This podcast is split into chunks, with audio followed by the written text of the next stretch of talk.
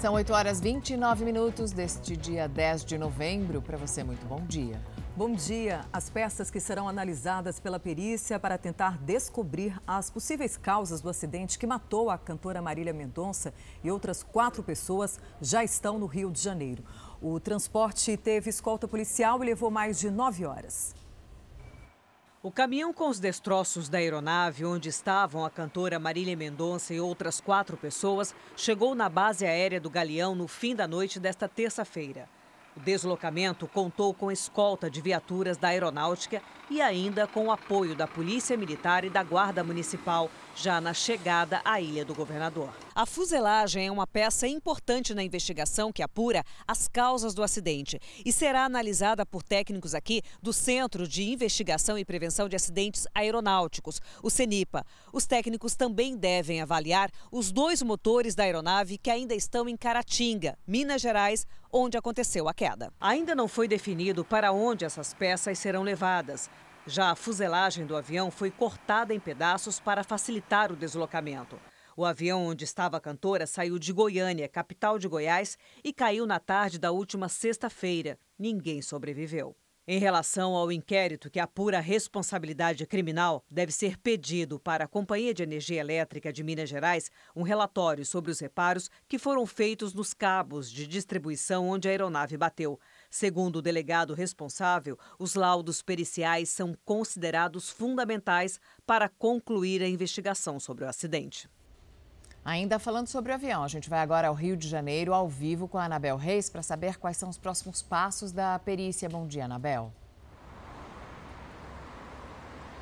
Olá, bom dia, bom dia a todos a fuselagem e as asas do avião vão ser analisadas por técnicos do Centro de Investigação e Prevenção de Acidentes Aeronáuticos, que fica aqui dentro da Prefeitura de Aeronáutica. Ainda não há uma data para a conclusão desse trabalho. O para-brisas da aeronave vai ser periciado, porque já havia uma denúncia feita para o Ministério Público Federal de Goiás de que havia um problema com o para-brisas que dificultava a visibilidade em pousos e decolagens. Na época, essa denúncia não foi para frente porque a empresa de táxi aéreo teria comprovado que corrigiu o problema. Agora o equipamento vai ser analisado. O avião bimotor ele não tinha uma caixa preta, mas foi encontrado um spot geolocalizador que vai ser confrontado com o um plano de voo e pode ajudar a entender as causas do acidente. Mariana, Patrícia. Obrigada, Anabel. Num primeiro momento, aliás, esses motores de avião seriam levados para Sorocaba, no interior de São Paulo, para passar por perícia lá. Mas parece que houve uma mudança de planos. Um mistério começa a surgir em torno do destino dessas peças Vamos para Caratinga para falar com Marcos Guimarães. Marcos, os motores já saíram aí da cidade? Em Mariana, bom dia para você, Patrícia, para todos que nos acompanham aqui pelo Brasil pelo Fala Brasil, já saiu sim, viu? Saiu durante a madrugada aqui do pátio dessa empresa de guinchos e a gente tinha até comentado né, que o destino seria Sorocaba, no interior de São Paulo, mas ontem à noite o Cenipa é, fez uma reunião e mudou o destino. Agora, é, o destino final é o Centro de Serviços Aeronáuticos, em Goiânia. Lá, esses dois motores desse avião bimotor serão periciados. E esses motores, eles são peças-chave nessa investigação, até porque em um deles é, foi encontrado fios, foram encontrados fios de alta tensão enrolados. Então, essa perícia vai ser muito importante para saber se a causa desse acidente foi realmente essa colisão nesses cabos de uma torre de alta tensão. Mariana, Patrícia. Marcos, entre os pertences encontrados aí da Marília Mendonça, tem um caderno com composições que seria muito importante, inclusive, para a família né, e também para os fãs. É, eles foram periciados, eles seriam guardados para serem periciados, eles foram devolvidos à família. Outra coisa, há registro de que na noite do acidente, algumas pessoas tentaram chegar perto do avião para roubar esses pertences?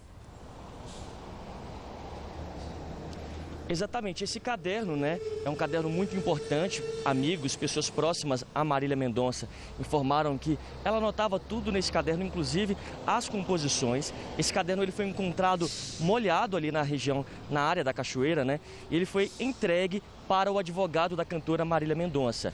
O advogado ele não abriu, até então ele não tinha aberto esse caderno, esse diário, para não estragar as páginas. Vai esperar secar e, na sequência, vai entregar para a dona Ruth, mãe da cantora Marília Mendonça. Foi isso que o advogado da cantora informou, viu? E sim, na, na noite, né, durante a madrugada, poucas horas depois do acidente, a polícia militar que ficou durante todo, todo o tempo, né, preservando o local, os, os militares ficaram até ontem, até a retirada de todas as peças, eles relataram que horas depois, um grupo de quatro pessoas se aproximaram pela mata com lanternas, estavam chegando próximo ao avião. Eles poderiam, por exemplo, furtar alguns objetos ali, até mesmo atrapalhar a, a cena, né? Antes mesmo da chegada da perícia. Então, os policiais, eles deram ordens para que essas pessoas saíssem do local, mas algumas continuaram insistindo, estavam se aproximando e foi necessário é, atirar para o alto com balas de borracha para poder dispersar essas pessoas. Mariana, Patrícia. É impressionante como as pessoas querem ter uma lembrança, né? Muitas vezes uma lembrança macabra de um local de acidente, isso não se faz. A lembrança que vocês têm que ter, todos nós temos que ter da Marília Mendonça, é o talento dela, é o carinho dela com os fãs, são as músicas que ela deixou para que todos possam é, sentir esse talento. Agora, não pegar um pedaço de fuselagem, um pedaço de banco de avião que possa, inclusive, atrapalhar depois no trabalho da perícia. Marcos, é, depois então da retirada dos aviões e dos motores, já não tem mais nada aí em Caratinga que possa ser usado para esse trabalho de investigação. Exatamente, pelo menos na região onde o acidente ocorreu, já está tudo liberado lá. A polícia já realizou os trabalhos de perícia, portanto, os destroços já foram encaminhados para o Rio de Janeiro e agora é, a outra parte, os dois motores estão sendo encaminhados para Goiânia. Devem chegar lá durante a noite, porque daqui até Goiânia aproximadamente 16 horas de viagem. Então, é uma viagem longa, vai demorar um pouquinho. E a Polícia Civil continua numa investigação paralela, porque o CENIP ele não busca por culpados, e sim é, cria um relatório para evitar novos acidentes. Já a Polícia Civil aqui de Caratinga abriu inquérito para investigar as causas desse acidente, a motivação. Então são, do, são duas investigações paralelas. E a Polícia Civil informou que, se necessário, vai também é, entrar em contato com o CENIB para poder fazer uma vistoria novamente nesses materiais, na fuselagem e também nos dois motores, para compor também um relatório. Mariana, Patrícia. Obrigada, Marcos. Daqui a pouco ele volta com novas informações. Qualquer novidade, você chama a gente. Flagrante do helicóptero da Record TV, um homem foi preso e outros dois fugiram depois de sequestrar o motorista de um caminhão em São Paulo. O comandante Juan Hamilton tem os detalhes para gente. Bom dia, comandante. Olha, Patriano, um excelente dia para você, para Mariana e para todos. Realmente essa ocorrência acontece ao lado aqui da rodovia dos Bandeirantes e também da estrada turística do Jaraguá. De acordo com a própria Polícia Militar, eles foram acionados pelo 190 para essa ocorrência por volta das 7 horas três pessoas aí, três criminosos simplesmente sequestraram um caminhoneiro e passaram ele do caminhão, né, onde ele estava, para um carro e seguiram em fuga aqui pela região norte de São Paulo. Essa informação foi passada para a Polícia Militar no momento da tentativa de abordagem, viu, Patrícia e Mariana? Dois criminosos seguiram para uma área de mata, um deles foi alcançado, que é esse justamente que você falou, que já foi preso e agora continuam as buscas aí pelos outros dois. Um deles justamente nessa área de mata, ao lado aqui da rodovia dos Bandeirantes, e infelizmente até o momento o caminhoneiro e o seu veículo permanecem desaparecidos, mas é uma questão de tempo aí, já com informações importantes, a Polícia Militar deve localizar o caminhão e também o caminhoneiro. Patrícia, Mariana. Comandante, além do helicóptero que sobrevoa, tem também homens no chão fazendo essa perseguição. Exatamente, são homens do COI já no local, pelo menos dois policiais militares integrantes do COI, que é aquela força especializada justamente para buscas em região de mata, viu Mariana? E também os policiais militares aqui de área e da Força Tática, né, também do BAEP, acompanhando tudo isso. O helicóptero Águia 19 vai dando um apoio e também a proteção a esses policiais que em vários momentos, viu Mariana, inclusive estavam embrenhados numa região de mata muito fechada, uma região de difícil acesso, justamente em busca desses dois criminosos que seguiram em fuga aqui para a região norte nessa nessa área de mata ao lado da rodovia dos Bandeirantes. Inclusive, os policiais militares rodoviários também dão apoio a essa ocorrência. Muito obrigada, comandante Juan Milton, mostrando essa operação policial próxima à rodovia dos Bandeirantes. Uma nova operação nos postos de combustíveis em São Paulo para encontrar irregularidades nas bombas. Bom dia, Pedro Leão. E o que foi encontrado dessa vez?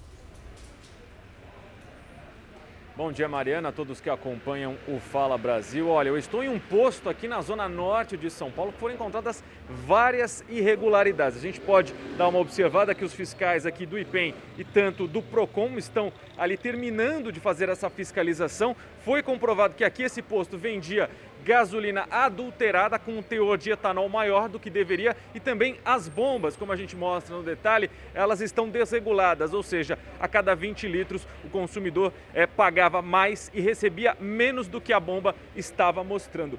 Além disso, Mariana e todos que nos acompanham, esse posto tem uma bandeira né, conhecida, porém, desde junho ele não poderia usar mais a marca que está aqui estampada nesse posto. Por isso, o gerente saiu daqui preso, levado para a delegacia e vai responder por todas essas irregularidades. Essa operação, que também conta com apoio da Polícia Civil, acontece em vários postos aqui na cidade de São Paulo. Mariana. Obrigada, Pedro. A Justiça negou o habeas corpus e manteve a prisão preventiva do ex-vereador Doutor Jairinho. O ex-vereador e Monique Medeiros tiveram a prisão preventiva decretada, acusados pela morte de Henri Borel, de quatro anos, filho de Monique. O advogado de defesa argumentou que as acusações de fraude processual e coação no curso do processo são infundadas. De acordo com a denúncia, duas testemunhas teriam sido coagidas pelo casal a alterarem seus depoimentos. A defesa alega que Jairinho não teve qualquer participação nesse episódio.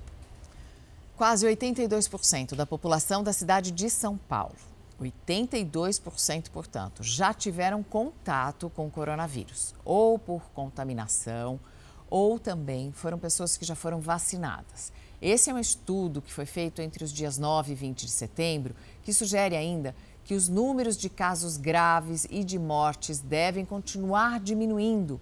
O estado de São Paulo foi o primeiro a ter 70% da sua população completamente imunizada contra a Covid-19. No Brasil, os dados nacionais mostram que 57% já estão totalmente vacinados. E falando em vacina, Singapura anunciou que vai parar de pagar as despesas médicas dos pacientes com Covid-19 que decidiram não se vacinar. Vamos ao vivo até a Ásia com a correspondente Silvia Kikuchi. Boa noite aí para você, Silvia. Sistema de saúde do país está superlotado, né? Olá, bom dia, Patrícia. Exatamente. Singapura enfrenta a pior onda de contágios desde o início da pandemia. O país registra entre 2 mil e 3 mil casos por dia. Até o momento, o governo cobriu os gastos médicos dos pacientes infectados com vírus. Mas agora, a maioria das pessoas que precisam de cuidados intensivos de internação são justamente os não vacinados. Os moradores têm até o final do ano para completar o esquema vacinal ou terão que bancar sozinhos os custos de uma possível consulta ou internação. Singapura tem uma das taxas de vacinação mais altas do mundo, com 85% da população totalmente imunizada.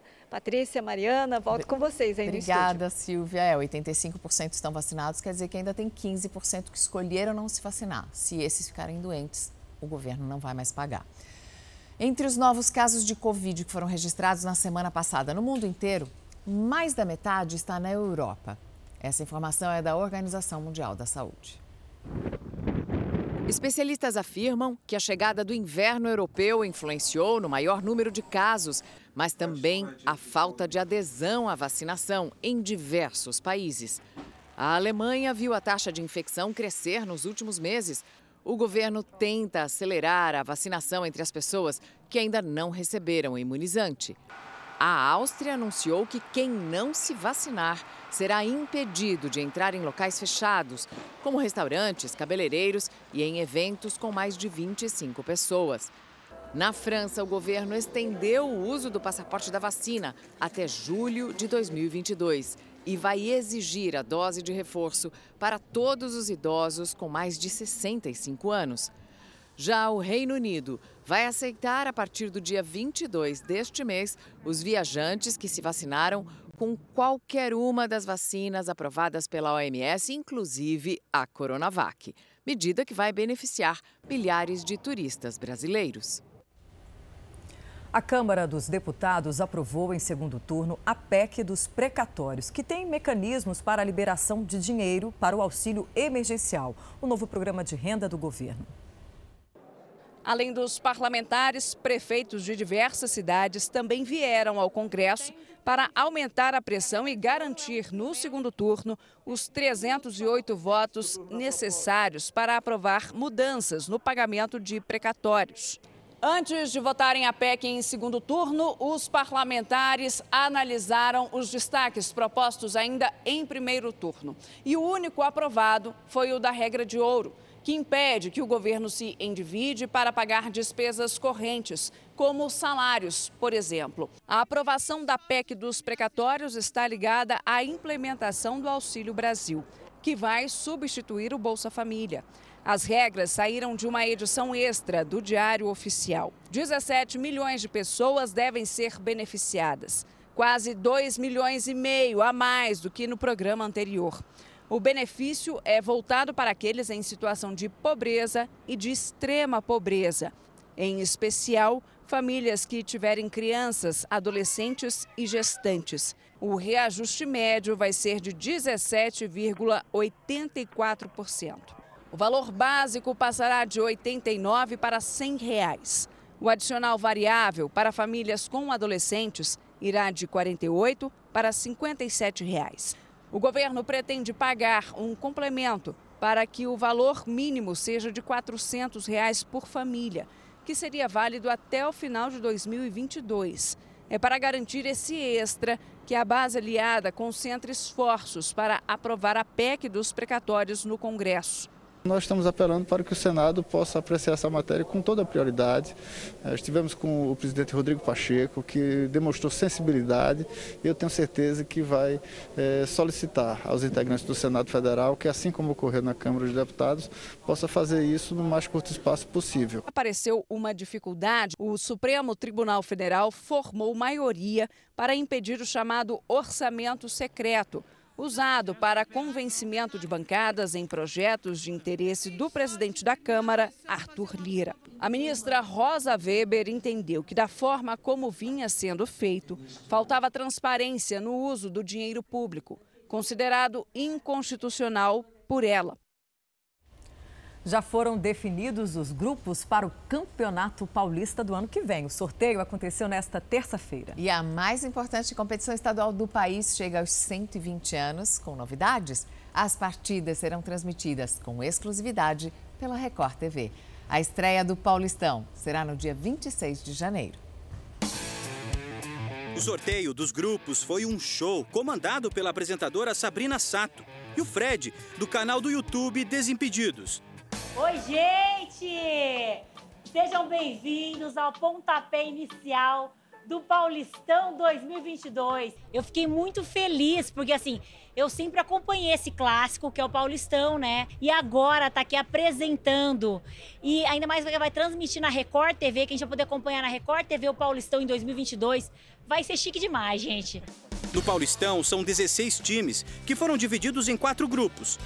Luan, jogador do São Paulo, Carlos Miguel do Corinthians, Lucas Braga do Santos e o goleiro Everton do Palmeiras também jogaram juntos no time que retirou dos potes os sorteados. Primeiro foram os clubes do interior e ficou nas mãos do Luan, que fez gol na final do Paulistão deste ano pelo São Paulo, sortear onde ficariam os quatro principais times do estado. Corinthians ficou no grupo A com Inter de Limeira, Guarani e Água Santa. São Paulo ficou no B junto com Ferroviária, Novo Horizontino e São Bernardo. Palmeiras está no grupo C, ao lado de Mirassol, Ituano e Botafogo.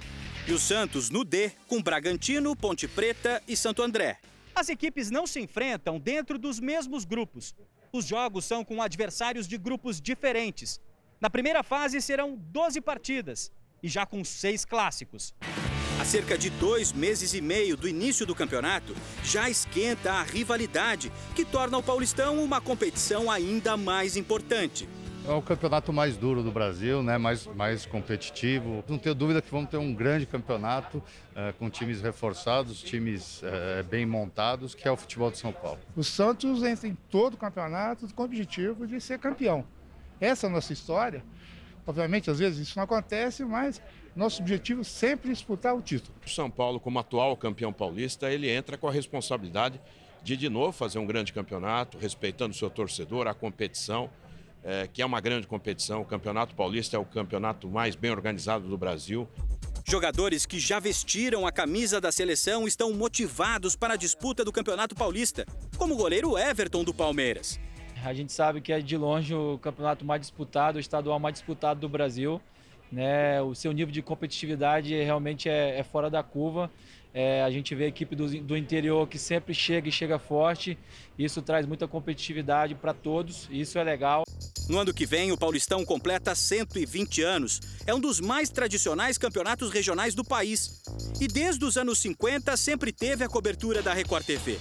A partir do ano que vem, a competição se renova e passa a ter a transmissão exclusiva da Record TV, além da cobertura nos principais telejornais, do portal R7 e da maior cobertura multiplataforma já feita, com conteúdo exclusivo nas redes sociais.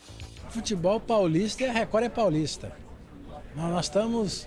Eh, nós precisamos juntar essas forças, dar as mãos e mostrar do que nós somos capazes nós podemos muito mais do que já fizemos. Nós temos que olhar para frente, para cima e alcançar os nossos objetivos. A partir do dia 26 de janeiro, o show será dentro de campo. O campeão será conhecido no dia 3 de abril. E entre os jogadores, ninguém quer ficar de fora. Cara, eu quero jogar, todo jogador quer jogar e eu quero, sempre, sempre vou querer jogar reviravolta na investigação sobre a morte de um casal que caiu num córrego em Santo André, no ABC Paulista. O cenário encontrado pela polícia indicava, num primeiro momento, um acidente de trânsito. É, mas exames feitos nos corpos apontaram que o marido levou um tiro. Agora a polícia suspeita de um assalto. Jamile Salles, de 32 anos, e Gilvan Contarini, de 33, passaram o dia com a família. O pai dele relembra a despedida. Para mim foi um abraço mais apertado do que o normal foi despedida, porque ele visitou todos os amigos ali daquela região. Né? Brincou com o sobrinho, visitou quem tinha que visitar. Que era já de costume ele fazer isso. Quando ele vinha para cá, ele ia ver todas as pessoas. No caminho de casa, o que parecia um acidente. A moto do casal foi encontrada abandonada na pista e as peças do veículo ficaram espalhadas pelo local. Os policiais fizeram buscas e os corpos foram encontrados dentro do rio Tamanduateí. Nós recebemos notícia que tinha sido um acidente. Nós fomos na delegacia e lá ficamos sabendo que, que eles tinham falecido. A primeira hipótese era de que o casal que estava na moto bateu no guarda-reio da pista e morreu ao cair no rio. Mas no ML o caso teve uma reviravolta. Quando os médicos peritos examinaram os corpos, descobriram um ferimento de tiro na cabeça de Gilvan. Agora a polícia quer saber se o casal foi vítima de assalto. O pai acredita que os criminosos queriam roubar a moto de Gilvan, este mesmo modelo que aparece na foto, avaliada em mais de 60 mil reais. Era uma moto de grande cilindrada, com alto valor, e provavelmente ele deve ter observado alguma ação e deve ter tentado escapar. Agora a polícia tenta encontrar provas do crime. Os corpos do casal foram enterrados nesta terça-feira. O Senado aprovou uma proposta que inclui a renda básica na lista de direitos constitucionais. O texto aprovado pelo Senado diz que todo brasileiro em situação de vulnerabilidade terá direito a uma renda básica garantida pelo poder público. Os programas federais de transferência de renda, que incluem, entre outros projetos, o Bolsa Família, existem desde 2001, mas não constam como um direito constitucional. As propostas agora serão analisadas pela Câmara dos Deputados. O Conselho Nacional de Trânsito definiu novos prazos para o motorista renovar a carteira de habilitação vencida na pandemia. A carteira que vencerá no próximo mês de dezembro poderá ser renovada até 31 de dezembro de 2022. As habilitações vencidas nos meses de março e abril e maio do ano passado poderão ser renovadas até o próximo dia 31 de dezembro. O motorista também pode verificar no Departamento de Trânsito os novos prazos para a apresentação de recurso para quem perdeu o direito de dirigir ou teve a CNH caçada. Uma espuma tóxica de poluição cobriu um dos rios considerados sagrados na Índia, mas a população insiste em tomar banho nessas águas contaminadas. Os detalhes com a correspondente Silvia Kikuchi. Parece neve, mas é pura contaminação. O rio Yamuna, que passa pelo centro de Nova Delhi, capital da Índia, amanheceu assim. Considerado um dos mais sagrados do país, ele está coberto por uma espuma branca. Mesmo com a poluição, algumas pessoas insistem em tomar banho nas águas tóxicas. Essas mulheres parecem nem se importar. Não temos escolha. Faz parte do nosso ritual desta época tomar banho no rio. O ritual faz parte de um festival religioso hindu. De acordo com as autoridades, a espuma é consequência do esgoto lançado pelas casas e os dejetos industriais. A poluição chegou a interromper o abastecimento de água em algumas partes da cidade. As autoridades locais estudam medidas para combater a contaminação do rio Yamuna. Mas os moradores reclamam que a espuma volta ano após ano um dos principais fatores para os problemas de saúde em Nova Delhi. Poluição na água e também pelo ar. Os riscos à saúde na capital indiana ficam ainda pior nesta época do ano por causa das nuvens tóxicas. A poluição é a causa das doenças, é um poço de doenças. A água inteira está cheia de produtos químicos.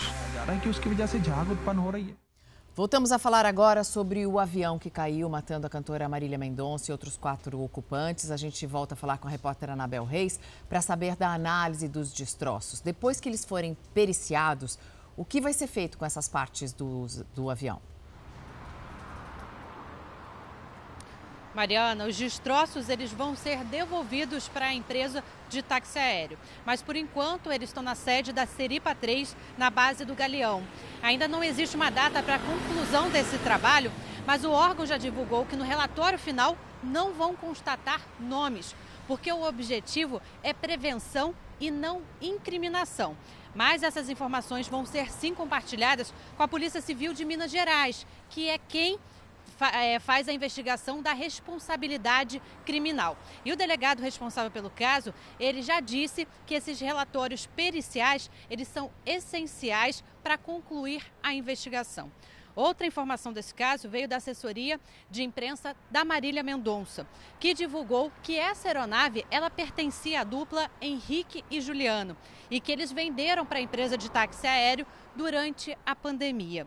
Os dois estiveram no velório de Marília Mendonça, eles eram muito próximos, estavam muito comovidos no velório que aconteceu em Goiânia no último sábado. Mariana, Patrícia. Obrigada, Anabel. E acidentes como esse, né, costumam deixar a população apreensiva na hora de voar. Mas especialistas afirmam que pousos de emergência ou situações em que o avião precisa queimar combustível em pleno ar são comuns. Ainda assustados com o acidente que matou a cantora Marília Mendonça e mais quatro pessoas, os moradores de Piracicaba, no interior de São Paulo, ficaram apreensivos quando perceberam um avião de grande porte sobrevoando a cidade em baixa altitude. Dava para ver só a luz dele piscando, mas ele estava muito baixo. Tava todo mundo desesperado porque é um barulho muito forte. A gente não está acostumado com um avião de grande porte dentro da cidade não estava entendendo nada. Foi quando ele novamente deu essa volta. Dá medo, dá medo, né? A impressão que a gente tem que vai bater, que vai cair. O avião era de carga, um Boeing 767, que decolou do Aeroporto Internacional de Viracopos com destino a Miami, nos Estados Unidos, mas precisou interromper a viagem. Foi uma manobra bem conhecida na aviação, a chamada queima de combustível o Boeing não enfrentou problemas mecânicos, mas precisou voltar ao aeroporto de origem por causa de uma despressurização. Para pousar em segurança, teve de ficar mais leve. É um procedimento normal, é muito comum na decolagem. Olha, estou com peso acima do pouso. Se precisar retornar, nós vamos queimar o combustível. Pousos de emergência e a queima de combustível são comuns. Neste ano, foram pelo menos 110 registros em todo o país. Os pilotos são treinados para reverter qualquer situação anormal durante o voo. Toda a situação já foi treinada. Apenas cabe ao piloto tratar daquilo da forma que ele treinou. E atenção, porque uma coletiva trouxe as últimas informações sobre esse caso. O repórter Marcos Guimarães tem todas as novidades ao vivo de Caratinga. O que foi dito pela polícia nessa coletiva, Marcos? Mariana, nessa coletiva, os policiais acabaram de dar detalhes sobre aquela informação que a gente trouxe agora há pouco aqui no Fala Brasil, de que poucas horas depois do acidente, pessoas se aproximaram da aeronave e que poderiam estar tentando furtar algum objeto, até mesmo parte da fuzilagem deste avião. Os policiais informaram que lá no local a polícia ficou durante todo o tempo lá e por volta de três da manhã, no, no sábado, um grupo de quatro pessoas se aproximou do local e aí os policiais policiais deram ordem para que eles saíssem, para que eles fossem para um outro local. Essas pessoas insistiram na aproximação, elas tinham passado por um, por um córrego, estavam com lanternas e a impressão do policial militar é que essas pessoas iriam furtar algum objeto pessoal ou até mesmo a fuzilagem deste avião. Portanto, a polícia deu esses detalhes agora há pouco em coletiva. Mariana, Patrícia. Obrigada, Marcos. E você vai conhecer agora caminhoneiros brasileiros que deixaram o Brasil para tentar uma vida melhor no exterior. Em alguns países, como o Reino Unido e Estados Unidos, faltam profissionais qualificados e o problema se agravou com a pandemia. Na estrada há mais de 22 anos, o brasileiro Mivardi é caminhoneiro nos Estados Unidos. Henrique também dirige caminhão, mas na Inglaterra. Os dois países sofrem com a escassez desses profissionais. Um problema antigo, mas que se agravou com a pandemia. Um motorista de caminhão pode ter aqui na Inglaterra, ele pode, ele pode ter uma vida bem legal aqui, dependendo da região onde ele esteja. Eu acho que vale a pena. Assim, se uma pessoa trabalhar numa companhia de caminhão, ele pode ser novato, mas ele vai ganhar, se não for essas companhias americanas gigantescas que pagam uma miséria, ele vai ganhar pelo menos 1.500 dólares por semana. É um bom salário, viu? Melhor que aqui, viu? Ah, não precisaria nem dois minutos. Hoje, nos Estados Unidos, faltam cerca de 80 mil caminhoneiros, segundo a Associação Americana de Transportes por Caminhões. O brasileiro que tiver interesse em se mudar para lá e trabalhar na profissão precisa tirar um visto permanente chamado EB3, que garante o Green Card. Mas para isso tem que preencher uma série de requisitos. Para conseguir o visto, é preciso ter uma proposta de trabalho ou querer abrir um negócio de logística por lá. Você pode ter o seu caminhão e abrir uma empresa para prestar serviço para outras pessoas. E para trabalhar, precisa seguir algumas regras. Você precisa ter pelo menos 21 anos, é, ser aprovado no exame físico, tirar uma carteira de motorista, que aqui eles chamam uma carteira de, de habilitação comercial, e aí manter um histórico é, sem multas, sem infrações e passar em exames frequentes de, de droga e, e, álcool. O Mivardi tem uma empresa hoje com dois caminhões. Ele fala que não é tão simples assim. O tempo de carteira que essa pessoa tem lá no Brasil e o tempo de experiência, ele não vale aqui. Quando você chega aqui, você tem que tirar a carteira toda de novo. Você não pode trocar ela por uma, por uma carteira americana. Você tem que ir para a escolinha, fazer as aulas que eles pedem, tirar a carteira do zero. Na Inglaterra, o caminhoneiro precisa ter passaporte europeu ou um visto de trabalho. O Henrique tem cinco caminhões e emprega sete pessoas. Ele quer expandir a empresa, mas a burocracia atrapalha um pouco. A minha empresa, no caso, a gente está tentando registrar ela no site do governo para tentar trazer europeus, né? No caso, pode ser até brasileiros que têm passaporte uh, europeu, né? O português, ou italiano, ou espanhol, aquilo que seja, é, é uma burocracia enorme. Aqui no Brasil existem mais de 820 mil caminhoneiros. E a notícia da falta de profissionais fora do país é sempre assunto nas rodas de conversas. Geralmente é o pessoal mais novo, que tem vontade de vazar daqui. 100% daqueles que eu converso aqui, eles iriam embora. Porque da questão lá, eles conseguiriam dar uma estabilidade para a família. O senhor iria? Ah, com certeza. Iria estabilizar por lá e depois levar a minha família junto. Para essa advogada, este é um bom momento para investir na profissão no exterior. Também porque acabou de ser aprovada aqui no Congresso americano, no final da semana passada, a lei de infraestrutura. E essa lei indica várias áreas que precisam ser melhoradas aqui nos Estados Unidos, e uma delas é a área de logística onde os caminhoneiros prestam um, um, papel extremamente relevante, né? Também é importante fazer essa transição de forma legal. Muitos que eu conheço que caíram aqui venderam casa, carro e tudo, né? O pouco que tinha e veio para cá e acabou ficando ilegal. A questão imigração aqui, eles, o governo, eles não perdoam, né? Com muitas pessoas trabalhando de casa durante a pandemia, a França agora enfrenta falta de mão de obra em vários setores. É que os moradores têm evitado trabalhos presenciais ou com uma carga horária mais pesada. São quase 400 mil vagas abertas. A correspondente Ana Paula Gomes explica. Em três meses, o PIB, o Produto Interno Bruto da França, cresceu de forma surpreendente, como não se via há 50 anos. O aumento foi de 3% entre os meses de julho a setembro, números que superaram até uma das principais economias do bloco europeu, a Alemanha. O boom na economia resulta numa grande oferta de trabalho em toda a França. Segundo as autoridades, 400 mil vagas estão abertas em várias regiões do país, mas falta mão de obra. Tem vaga para recepcionista, garçom, cozinheiro, pedreiro, cuidador, caminhoneiro, trabalhador agrícola. A área de saúde também sofre com a falta de enfermeiros, médicos e até veterinários. Os baixos salários e uma carga de trabalho exaustiva provocam uma crise inédita no setor, essencial no combate ao coronavírus. Nos últimos dois anos, cerca de 20% dos leitos hospitalares do país foram fechados por falta de profissionais. A explicação para essa nova realidade, segundo especialistas, é uma mudança de comportamento. As pessoas passaram a enxergar o trabalho de forma diferente com a pandemia. Por isso, os cargos presenciais ou com horários mais pesados têm afastado possíveis candidatos. Os preços da gasolina, do diesel e do gás de botijão voltaram a subir. O litro da gasolina já é vendido a quase R$ 8,00 no interior do Rio Grande do Sul. Na cidade de Bagé, na fronteira com o Uruguai, o preço do litro da gasolina está custando R$ 7,99. Esta já é a quinta semana seguida de aumento no preço dos combustíveis.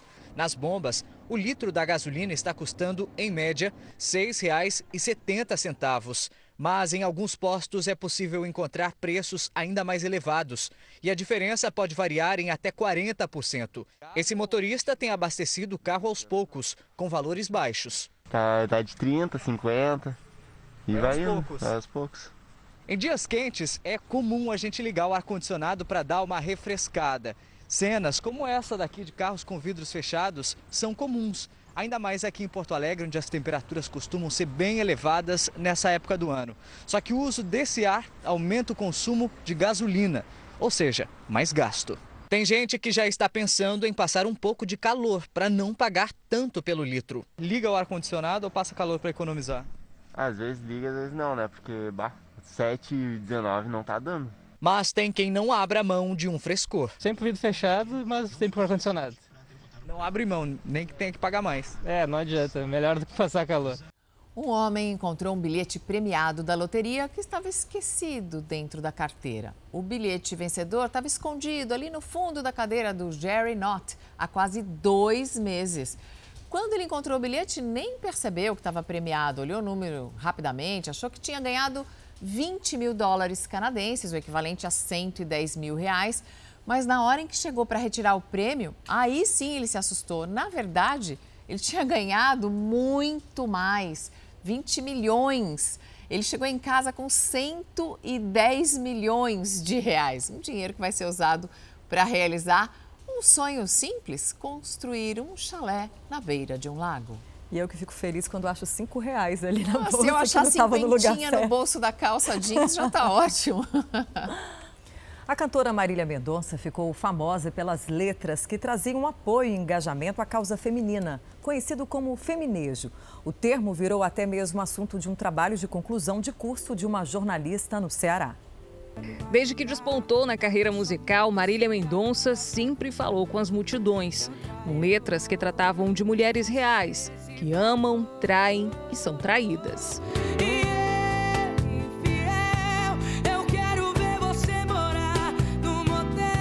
As letras de Marília Mendonça tiveram um grande alcance com muito apelo popular. E a música dela rompeu barreiras, não ficou apenas na boca do povo, mas também alcançou a academia e foi tema de pesquisa da Kelvia. A jornalista escolheu as músicas da cantora como tema do trabalho de conclusão de curso na faculdade. A ideia veio porque eu queria falar sobre música, eu queria falar sobre cultura e queria falar sobre feminismo. E eu encontrei na Marília esses três pontos. Ao se aprofundar na pesquisa, a jovem acabou se tornando fã de Marília. Ela falava como mulher sobre vivência de mulheres. E isso chamava muito a minha atenção, porque eu me identificava muito. A escolha do tema de pesquisa surpreendeu o orientador. Caiu aquela, aquela tarefa no meu colo, né, de um roqueiro, né, um cara que pesquisou na graduação, no mestrado, no doutorado, o rock enquanto fenômeno sociocultural. Então eu fui atrás de conhecer a Marília Mendonça, uma mulher que não se aceitava como objeto da relação, então ela até o que a Kelvin é, chegou, né, nas pesquisas, o feminejo, né, um sertanejo que é feminista sem ser, um feminismo sem ser feminismo, aquela coisa panfletária, aquela coisa radicalizada, então coisa mais sutil. Meu coração fez um fã-clube só pra você, oh meu amor, eu vim aqui só pra te ver. Marília Mendonça foi muito além da música. A presença imponente servia de inspiração para outras mulheres. Cansei das suas mentiras mal contadas. Desse não acredito mais em conto de fada. E em Portugal, os fãs da cantora Marília Mendonça se reuniram em Lisboa para cantar e prestar uma homenagem à cantora. Os fãs lotaram a praça da capital de Portugal. Vestidos eh, de amarelo, eles cantaram músicas da cantora e depois soltaram balões. Tudo registrado nas redes sociais dos participantes. Marília Mendonça faria um tour pela Europa ainda este mês. Os shows teriam início no próximo dia 25 e passagens por Londres, Bruxelas, Zurique e em Portugal, nas cidades do Porto e de Lisboa. E as cantoras Maiara e Maraísa assumiram um show que a Marília Mendonça faria no próximo domingo em Lorena, no interior de São Paulo. Embora a dupla estivesse em parceria com Marília no projeto Patroas, essa apresentação seria apenas da cantora. De acordo com a assessoria das artistas, o show em Lorena não tem um repertório pré-estabelecido. A equipe reforçou que não há definição sobre o projeto Patroas e sobre a possibilidade de a dupla assumir a agenda da Marília Mendonça. O Fala Brasil termina agora. Um bom dia para você.